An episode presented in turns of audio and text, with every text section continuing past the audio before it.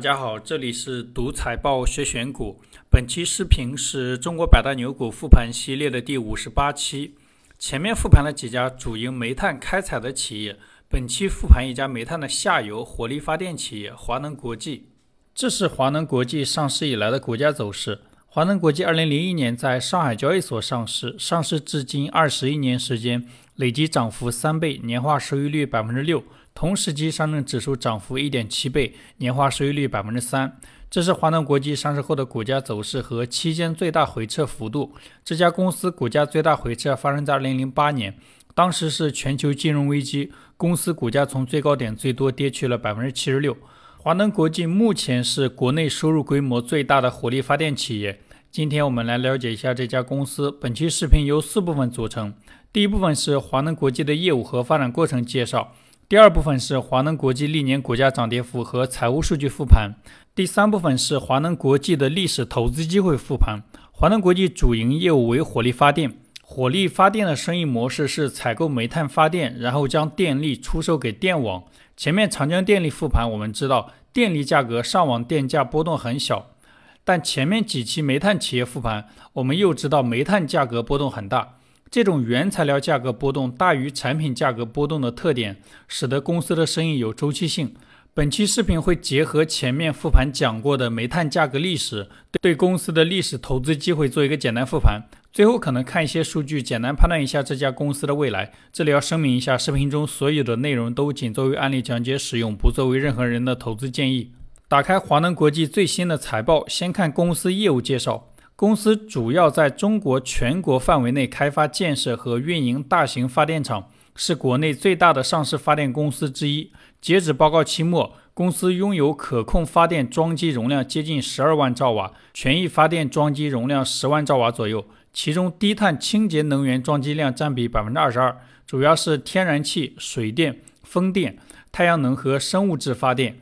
这几个发电方式发出来的电也被称为绿色电力。这家公司绿色电力装机量占比超过五分之一。去年市场炒过一波清洁能源发电，华能国际因为有部分绿色电力业务，股价也跟着波动。下面是公司的一些业务数据。报告期内，公司中国境内电网平均上网结算电价同比上升百分之四点四，境内火电厂售电单位燃料成本同比上涨百分之五十一点三二。能看到成本价格涨幅远高于产品价格涨幅，所以这一年公司的业绩比较难看。这是公司的生意模式示意图，左边是煤炭，右边是电力。华能国际采购煤炭，出售电力，公司业绩同时受煤炭价格和上网电价波动影响。这是近几年动力煤年度长协价和公司境内电网平均上网结算电价走势。能看到动力煤长协价波动明显大于上网结算电价波动。这里面动力煤长协价是国家为了稳定煤炭开采企业销量和火力发电企业成本制定的一个价格。前面几家煤炭企业复盘，我们知道历史上动力煤价格波动巨大，动力煤价格底部到顶部多次出现翻倍以上涨幅，但电力价格不可能跟随煤炭一天一个价，所以国家撮合煤炭企业和火电企业，让他们之间做生意的时候互相承诺一定的交易量，同时煤炭价格的一部分与市场价格挂钩，降低煤炭价格波动对火电用煤的影响。这种协议下。当煤炭市场价高于长协价的时候，煤炭开采企业要以低于市场价的长协价交付足量煤炭，煤炭开采企业吃亏；当煤炭市场价低于长协价的时候，火电企业要按高于市场价的长协价足量采购，火电企业吃亏。所以实际执行的时候，煤炭开采企业和火电企业都有自己的想法。比如煤炭行业上行周期，同样的煤按市场价能卖更多的钱。出现过煤炭开采企业降低火电用煤交付质量的情况。煤炭行业下行周期，按市场价采购煤炭成本更低。出现过火电企业不遵守协议找第三方采购的情况。为了平衡双方利益，每次煤炭价格大幅波动，发改委都会出很多文件，防止有一方掀桌子。这是公司业务所在的行业信息。根据某个机构的数据，报告期内国内全口径发电量同比增长百分之九点八。其中煤电增幅百分之八点六，这个增速低于行业增速。风电和并网太阳能发电增速分别为百分之四十一、百分之二十五，增速远高于行业增速。还讲到全球能源供给紧张，国内外煤炭市场供需形势偏紧，煤炭价格上涨。为了应对成本上涨，发改委下发通知。扩大煤炭发电市场交易电价浮动范围，高耗能企业市场电价不受浮动范围限制，取消工商业目录销售电价。尽管如此，全年某个动力煤指数同比上涨百分之八十一，对煤电企业形成了巨大冲击。整体上，这一段意思是火电成本大幅上涨，为此国家部分开放煤炭发电的上网电价，但放开幅度不足以覆盖公司成本上涨的幅度。这是公司不同业务的收入毛利率数据。公司最大的收入是电力及热力，收入占比超过百分之九十五，余下的港口服务、运输服务占比不足百分之五。毛利率数据，由于成本大幅上涨，电力及热力毛利率小于零，毛利率比上年下降十八个百分点。这是公司的电量和电价信息。总体上，风电发电量、光伏发电量都在高速增长，水电发电量略微下降。最右边是不同省份、不同发电方式的上网电价。能看到数字差异很大，整体上煤电价格是最低的。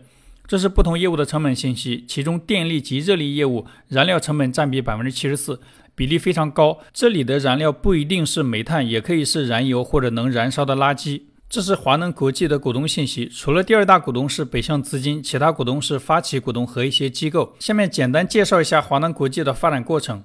华能国际全名叫华能国际电力股份有限公司。华能国际电力是华能集团下面的一家公司。华能集团最早是国务院批准成立的一个办公室，办公室在能源领域从事煤带油工作。煤带油是指用煤炭替代原油作为发电燃料。之所以有这个替代需求，是因为七十年代十年动乱之后，国内经济濒临崩溃，主要煤矿多年停产，一时间难以恢复。加上铁路运输能力弱，沿海城市的电厂无法获取足够的煤炭发电，只能烧油。同时，国家发展工业化需要外汇购买先进设备，落后国家只有自然资源有出口价值，原油作为全球主要能源材料，被国内发电厂用掉很可惜。国家想把电厂用油省下来赚取外汇，为了推动这个事情，国务院批准成立煤带油办公室。煤带油办公室主要工作是利用国家拨款新建燃煤电厂。然后跟燃油电厂交换他们的产能和原油配额，用原油配额从事原油出口换取外汇，不断滚动循环。由于建电厂本身需要钢铁、水泥、能源材料，煤代油办公室工作过程中陆续投资了很多产业链上的公司，包括华能国际电力。前面复盘讲过的中国神华、前身华能精煤、华能原材料公司等等，这些公司业务上有差异，但整体上都在能源产业链上。一九八八年，煤代油办公室向国家请示成立华能集团，得到批准。一九八九年，华能集团正式成立，这些公司陆续注入华能集团。其中，华能国际成立于一九九四年，成立当年就在国外募集资金，后来分别于一九九八年、二零零一年在香港交易所、上海交易所上市。这是华能国际管理层的薪酬和持股数据。公司核心管理层税前薪酬在一百万左右，管理层都不持有公司股份。以上是华能国际的业务和发展过程介绍。下面开始华能国际的股价波动和财务数据复盘。这张图红色是华能国际每年涨跌幅，蓝色是同时期指数的涨跌幅。华能国际上市至今超过一半的年份没有超额收益。这张是华能国际的资产结构图，金额最大的资产是固定资产三千三百一十亿，固定资产规模一直在增长，几乎没有下滑过。其次是应收类款项四百三十六亿，长期股权投资两百二十九亿，现金类资产一百七十五亿。这张是华能国际的负债和股东权益结构图，公司最大的负债是有息负债两千八百三十四亿，有息负债规模远大于前面的现金类资产，公司现金紧张。火电企业都有类似的报表特征。其他类型负债规模占比很小。这张是华能国际的营运资产、营运负债和营运净资产的变动。近几年公司营运净资产一直小于零，说明公司在产业链上有一定的议价能力。二零一二年到二零一六年是公司营运净资产绝对值历史最高的阶段。参考前面几期煤炭企业的复盘，那几年是煤炭行业进入下行周期，公司采购原材料有明显的议价能力。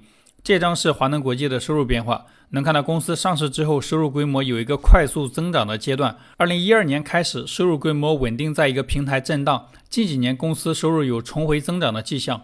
这张是华能国际的净利润变化。上一张图看到公司收入增速波动很小，这张图显示公司净利润波动非常大。二零零八年、二零二一年净利润都出现过小于零的情况，主要原因是前面看到过的成本中的煤炭价格大幅上涨，成本波动无法传递到产品导致的。这是华能国际每年税前利润构成。公司税前利润以主营业务利润为主，每年有一定规模的投资收益。二零一二年到二零二零年，每年还有一定规模的资产减值损失，主要是部分煤电机组无法产生预期收益导致的。这张是华能国际的毛利、净利润和各项费用占收入的比例变化。公司毛利率波动巨大，整体毛利率波动跟前面复盘过的煤炭开采企业是反着来的。前面几期复盘讲过，二零零二年到二零一二年是煤炭行业的黄金十年，这期间华能国际毛利率整体处于下降状态。二零一二年至二零一六年，煤炭行业进入下行周期，同时期华能国际毛利率明显反弹。二零一六年开始，受益于供给侧改革，煤炭行业进入上行周期，同时期华能国际毛利率整体是下降趋势。二零二一年还出现过小于零的情况。下面是现金流量表。公司金额比较大的现金流，主要是主营业务收到的现金、生意扩张支出的现金、有息负债筹集的现金。公司主营业务收到的现金整体趋势跟净利润趋势一致，多次出现过下降的情况。二零二一年，公司主营业务收到的现金是近十年新低。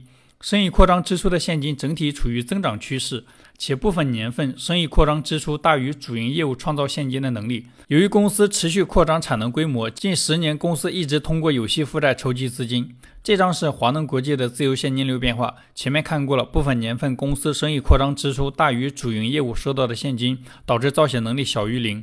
这张是华能国际的资产质量和估值数据图。行业底部的时候，公司净资产收益率出现过小于零的情况。二零一二年到二零一六年，煤炭行业进入下行周期的时候，公司净资产收益率一直在百分之十以上，还属于比较优秀的水平。但自二零一六年煤炭行业进入上行周期，公司资产质量都属于非常平庸的水平。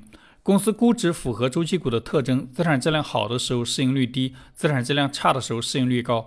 以上是公司的股价波动和财务数据复盘。下面看一下华能国际的历史投资机会复盘。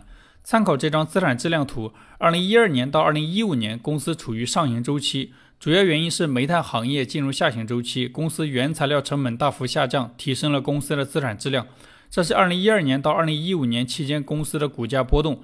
由于公司资产质量提升幅度有限，且期间估值有下降。整体上那段时间公司股价涨幅并不大。最后看一些数据，简单判断一下这家公司的未来。这是公司年报披露的业绩线索。二零二二年公司力争全年完成境内发电量四千六百五十亿千瓦时。参考本报告期公司的发电量数据，二零二二年公司发电量同比增速在百分之八左右。不过通过前面的复盘可以发现，预测公司业绩核心要预测煤炭价格的趋势，这种产能信息了解一下就行。好了，以上就是本期视频的所有内容。再次重申一遍，视频中所有的内容都仅作为案例讲解使用，不作为任何人的投资建议。希望本期视频对你的投资有帮助，感谢观看。